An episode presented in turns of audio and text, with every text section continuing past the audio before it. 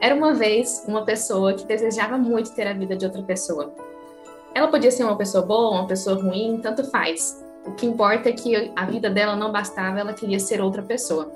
Você já se sentiu dessa forma? Hoje a gente vai estar estudando a engrenagem da inveja, do livro do Charles Swindoll, sobre o texto de Provérbios.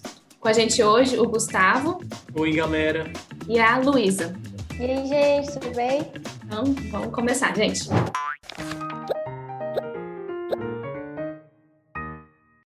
Como eu disse, a gente está estudando esse livro do Charles Swindoll e hoje a gente está estudando uma engrenagem que está presente na vida de muitos. Duvido que ninguém tenha sentido inveja, mas o legal é que o Charles ele vai colocando alguns pontos que condizem muito com a nossa realidade hoje e é fácil se identificar com isso. Primeiro, existe uma confusão muito generalizada do que é ciúmes e inveja. Mas, de diferente do, da inveja, o ciúmes ele começa com as mãos cheias, né? Você tem alguma coisa e você tem o mesmo sentimento da inveja por aquilo que você tem. O da inveja começa com as mãos vazias. Mas a inveja é um pecado. E como a gente vê é, em vários personagens bíblicos, né? Do pecado a gente é, humilhado, isso é demonstrado na vida é, dia a dia das pessoas e de repente elas se sentem envergonhadas. O que é importante nessa história? A gente deve ter cuidado é, quando a gente tenta comparar a nossa própria satisfação, comparando com a vida do outro, e a devoção a Deus. Porque se a gente ficar comparando um com o outro, juntar, colocar todo mundo no mesmo pacotinho, vai ficar parecendo que Deus é injusto por dar coisas para outras pessoas e não dar para gente. Ver como Deus como injusto é um problema muito grande. Abala a nossa fé. É natural que isso aconteça. A cura disso vai ser a nossa satisfação pessoal e é, a felicidade por aqueles que estão prosperando. Mas eu queria pincelar algumas coisas, principalmente porque nós temos dois convidados muito especiais. O primeiro deles é a Luísa, ela é psicóloga e eu queria perguntar diretamente para você, Luísa, sobre o problema que a inveja traz. Que em Provérbios 14, 30 fala: O coração com saúde é a vida da carne, mas a inveja é a podridão dos ossos. A gente vê aí que a inveja traz um problema físico na pessoa. Acredito que seja um problema psicológico, mental, né? E aí eu queria perguntar direto para você: como é que a inveja tem afetado a saúde das pessoas, principalmente mental? Então, primeiro, antes de abordar essa questão, quando ele faz a comparação de que a inveja é a podridão dos ossos, eu não consigo nem imaginar a dor que é ter um osso em decomposição. É, eu trabalho em hospital, eu vejo pessoas com fraturas, pessoas com inflamação, e são dores horríveis, mas que têm potencial de, de recuperar. Imagina um osso em um estado de podridão, tanto que não deve trazer dor. Então, se a gente for trazer em proporção de dor física para sofrimento mental, é essa né? Isso aí que você conseguiu imaginar de dor é isso que a inveja vai trazer a longo prazo. Por quê? Primeiro que a inveja nem é um sentimento bem visto por ninguém. Você não vê alguém falando assim, nossa, eu estou com inveja do fulano. Ninguém assume que está com inveja, uhum. né? Às vezes você brinca assim, ah, fulano vai sair de férias. Nossa, que inveja. Claro, ele está saindo de férias e eu não. Eu queria sair de férias, mas essa, essa fala é uma brincadeira. Mas quando a gente realmente tem inveja de alguém, isso é um sentimento muito difícil de assumir até para si mesmo. Porque a inveja, ela é uma resposta a um sentimento de ameaça, né? Todas as nossas emoções, elas são adaptativas, elas vêm por algum motivo. Nós temos cinco emoções básicas. Quem assistiu divertidamente lá vai lembrar, né? A alegria, o medo, a tristeza, o nojo ou o desprezo, né? E a raiva. Aí cada emoção dessa tem ali suas variações, vamos dizer assim. E a inveja e o ciúme, né, que você trouxe e, o Charles Kindle traz também, que são às vezes são tratados como sinônimos, são duas emoções assim de a pessoa se sente ameaçada por perder aquilo que tem, no ciúme, né? E a inveja ela se sente ameaçada por perder um lugar de destaque, por exemplo, né? Se sente ameaçada por ver que o outro tem e ela não tem, o outro conquistou e ela não conquistou. E é um sentimento de raiva, né? Uhum. E, de e medo, a né? raiva, né? até. Exato. É, é, é, Você não. Assim, humanamente falando, a gente nunca tá é, 100% satisfeito, mas a inveja é uma condição, assim, sempre de insatisfação.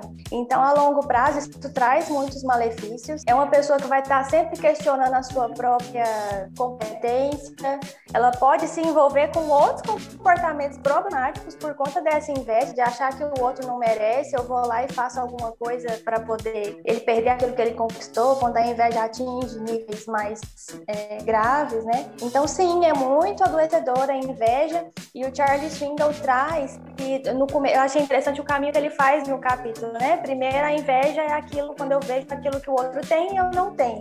Mas à medida que a gente vai envelhecendo, né, amadurecendo, vamos dizer assim, a gente começa a trazer isso mais para o campo das conquistas pessoais do que para o ter mesmo, né? Fala que até dentro da igreja isso pode acontecer. Então, eu imagino tanto que isso não é adoecedor, né? É a, é a insatisfação pessoal, independente daquilo que você tem ou não, né? Ou que conquistou ou não. É adoecedor e, e ele faz a comparação perfeita, né? É os ossos roendo, porque é. Você tem que lidar com a sua insatisfação pessoal todo dia. Você tá com você todo dia. Você não sai de você. Exatamente. E essa, essa questão da raiva, ela é fisiológica também. Não é só uma questão de sentimento ou de pensamento que vem na sua cabeça. Tem uma reação fisiológica. Ele até traz que no hebraico, eu não sei hebraico, gente, mas lendo lá o capítulo eu entendi que é quaná, a palavra que ele usa para ciúme ou inveja, né? Que é associada à cor vermelha. Quando a pessoa tá com raiva, o bonequinho da raiva lá do Divertidamente é vermelho. Todo desenho animado, quando o personagem começa a ficar com raiva, ele fica vermelho. Então imagina você alimentar a sua fisiologia para ficar sempre nesse estado de alerta, de raiva, de ameaça a vida toda. Isso é adversidade, né?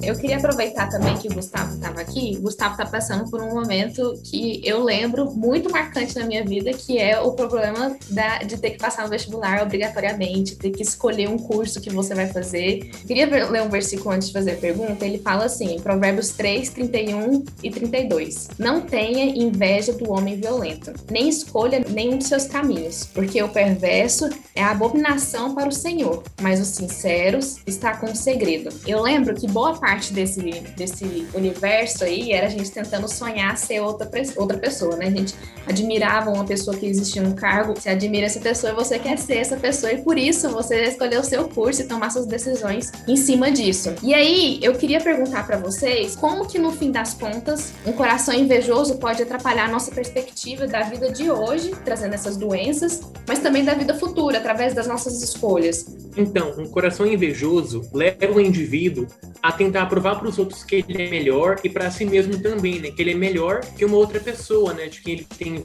inveja. Eu tô num processo de jogar a nota no SISU, né? E concorrer com uma vaga na faculdade. Só que aí eu tô lá de boa no Instagram, aí vejo gente postando, né? Que tirou acima de 900 da redação. Eu fico, poxa, caraca, eu queria ter tirado essa notação na redação para poder usar. Quando a gente fala inveja e na Bíblia, a primeira pessoa que a gente pensa é Caim. Ele teve inveja do irmão dele. E, tipo, Deus havia advertido tomar cuidado com o pecado que bate à porta. Mas Caim não ouviu, né? E por inveja, ele acabou matando o próprio irmão. E como consequência dessa inveja e desse pecado, ele foi amaldiçoado e condenado, né? Então, tipo, a inveja, além de tirar a nossa felicidade, ela também interfere no nosso futuro, na nossa vida também, né? Você falou um negócio muito legal, a história de Caim e Abel, né? Um exemplo daquilo que eu falei lá atrás. A inveja, ela começa assim com a sua avaliação, um sentimento ruim, até que você toma uma atitude de assassinato. que foi o que, o que aconteceu, né? É, é, isso que, assim, em níveis muito graves, ela pode chegar a isso. É sim, sim. E também o autor, ele trata a inveja como uma doença. E eu separei um trecho dele aqui, ó, que ele fala assim, ó, tortura é uma descrição apropriada daquilo que a inveja faz. Esta doença do espírito cobra um preço muito alto das suas vítimas. Ou seja, lá para frente, o preço da inveja acaba sendo muito alto, como foi para Caim. Então também a inveja também leva o rancor. E o rancor leva uma vida de tristeza, de amargura. É, e pelo que eu vejo, assim, é igual o Caim Abel, exemplo perfeito, né? É que sua vida vai ficando de rancor e amargor e as suas decisões são tomadas assim, sem nenhum consentimento de Deus. Então, é, eu acabo escolhendo um curso errado, eu acabo escolhendo um percurso errado, tipo assassinar meu irmão. E isso na nossa, na cabeça do invejoso faz total sentido. Esses planejamentos futuros, né, que claramente não não é a vontade de Deus, é, no coração do invejoso, a, a, perspectiva de mundo, perspectiva de realidade hoje e perspectiva de vida futura acaba sendo distorcida pelo sentimento de inveja. E aí o, o, Charles ele fala uma coisa muito interessante, que a cura ela pode ser vista, ela pode ser feita através da adoração. Dentro desse contexto todo, como é que a adoração realmente seria eficaz? A adoração, ela é, não é uma coisa só de hoje, né? Não é eu pegar agora assim, ah, eu tô sentindo inveja, eu vou ali cantar um hino. é de um relacionamento com Deus. Então, quando eu adoro a Deus e eu tô cultivando meu relacionamento com Deus, o meu relacionamento com Deus é, é a única, é a única cura para um sentimento de satisfação. Ah, o, o, ser humano ele sempre vai ter necessidades, vai criar novas necessidades, ele vai buscar aquilo na hora que ele atingir, ele vai arrumar mais um. Então, o relacionamento com Deus, a minha adoração a Deus, é, quando eu tenho esses momentos de adoração, eu me volto para as coisas que são do alto, né? Eu, eu não fico aqui com a cabeça no que está na terra. E um dos frutos do Espírito também, né, é a paz de Espírito, né? Quando você adora a Deus, você sente uma paz no coração, né, que faz você esquecer, né, dos problemas que você tem, né, das crises que você tem, né, por ser um ser humano imperfeito, né, contaminado pelo pecado. Isso aí adoração ajudando. E não é só cantar um hino, né? É o relacionamento com Deus que vai mudar a nossa perspectiva Sim. de mundo agora, perspectiva de mundo futura e eterna.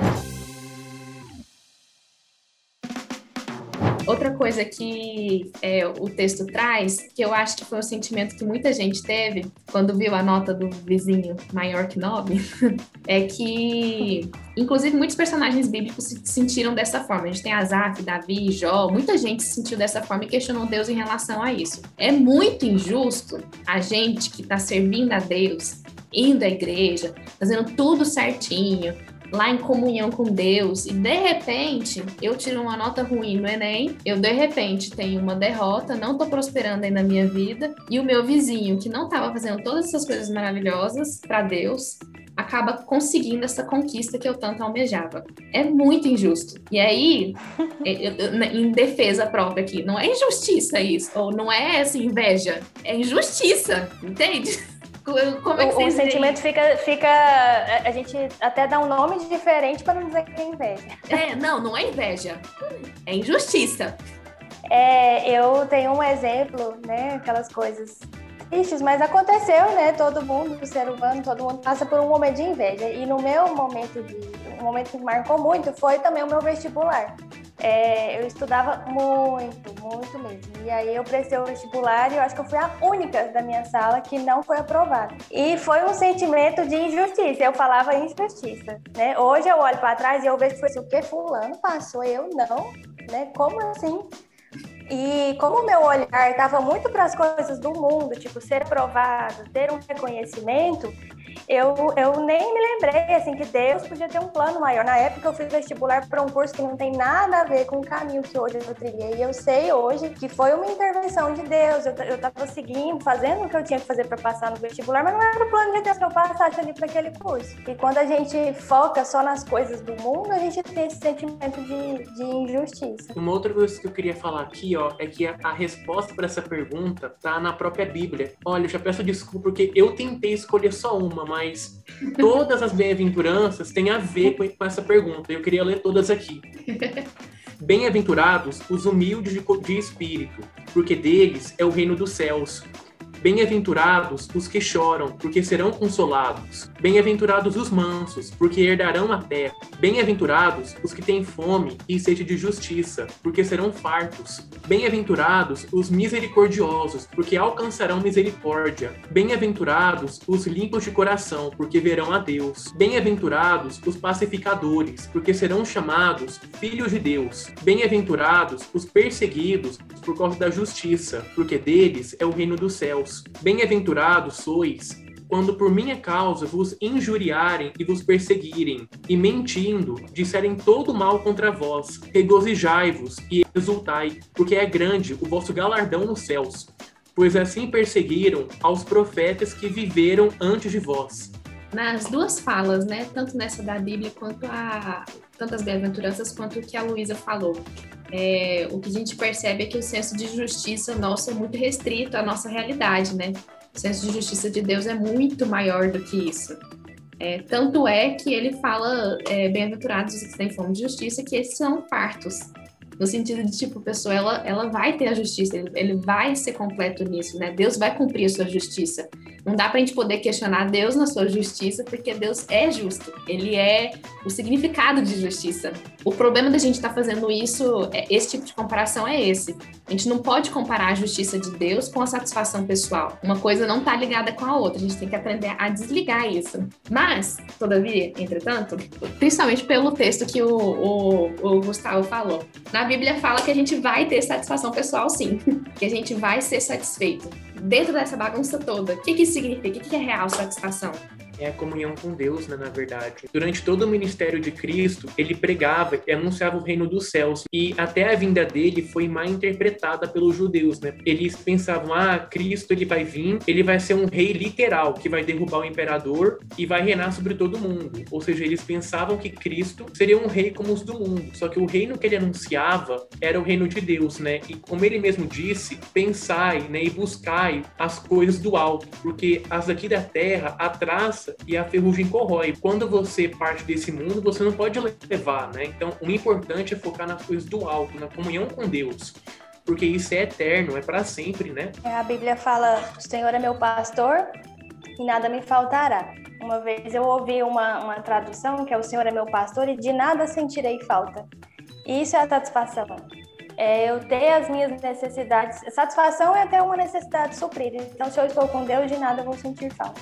Uhum. Uma ideia que eu tenho, assim, de satisfação é como se fosse um copo cheio, né? É, se você tá com esse copo vazio, é, você não tá satisfeito. Aí o copo tá cheio, chegou lá no limite, assim, então ele, ele tá no topo dele, é como se aquele copo tivesse satisfeito. Eu tenho essa noção de mim, como se eu fosse esse copo e eu tivesse que sair enchendo ele. E quando eu tô lá no topo, eu tô na satisfação. Eu acho que a diferença quando a gente coloca a comunhão com Deus é, e não a, a, a, as conquistas que a gente tem aqui no mundo, é o formato desse copo, o tamanho desse copo e o que vai alimentar esse copo, inclusive. Porque se a gente for é, alimentar o nosso copo, né, nosso recifício, para poder ser satisfeito por completo, encher nosso copo aqui, é, são coisas totalmente alcançáveis. Deus colocou várias ferramentas para isso. Deus colocou pessoas, como o Gustavo e a Luísa estão fazendo isso agora. Deus colocou a própria natureza que está exaltando e glorificando a Deus. Deus colocou a Bíblia, colocou Jesus Cristo através das palavras dele. Colocou muitas, muitas ferramentas para a gente ser satisfeito nesse sentido. Agora, quando a gente fala das nossas conquistas pessoais, a nossa satisfação, sucesso, bens materiais, sempre vai poder existir um pouco mais. A gente não tem recurso suficiente para poder obter tudo isso. A gente não tem formas suficientes para poder conseguir tudo isso. Não dá para todo mundo passar no vestibular. Não dá para todo mundo ser rico e milionário. Não dá para todo mundo ser o chefe da empresa. Tem que ter funcionário, né? Tem que ter. Não tem vaga para todo mundo. Então, assim, não, não, não tem recurso suficiente para a gente conseguir encher nosso copo com isso. E aí, é, a satisfação pessoal ela acontece dessa forma. A verdadeira satisfação, né? Ela só vai existir por meio daquilo que você vai ter recursos. É, então, você tem que moldar o seu copo para esses recursos. E a única coisa que você realmente vai ter recursos é, para poder conseguir se alimentar é a comunhão com o Senhor, porque ela é a única verdadeira é, que realmente enche o nosso e preenche o nosso coração. Mas ele fala de uma segunda coisa, o Charles Swindoll. Ele fala que a satisfação pessoal é em relação às coisas que você tem, as relações, as relações que você constrói, mediante a comunhão com Deus, mas a satisfação pessoal também lhe dá quando você vê a vida do próximo. E aí você não compara mais. Ele fala que você fica feliz pelo próximo. Então, se. Alegrar com os que se alegram. Isso.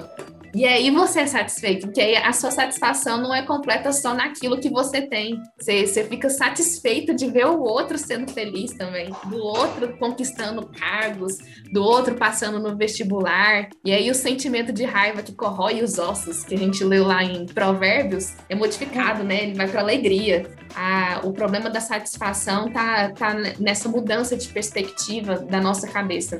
Isso que eu achei legal esse capítulo. É muito aplicável a muitas coisas na nossa vida.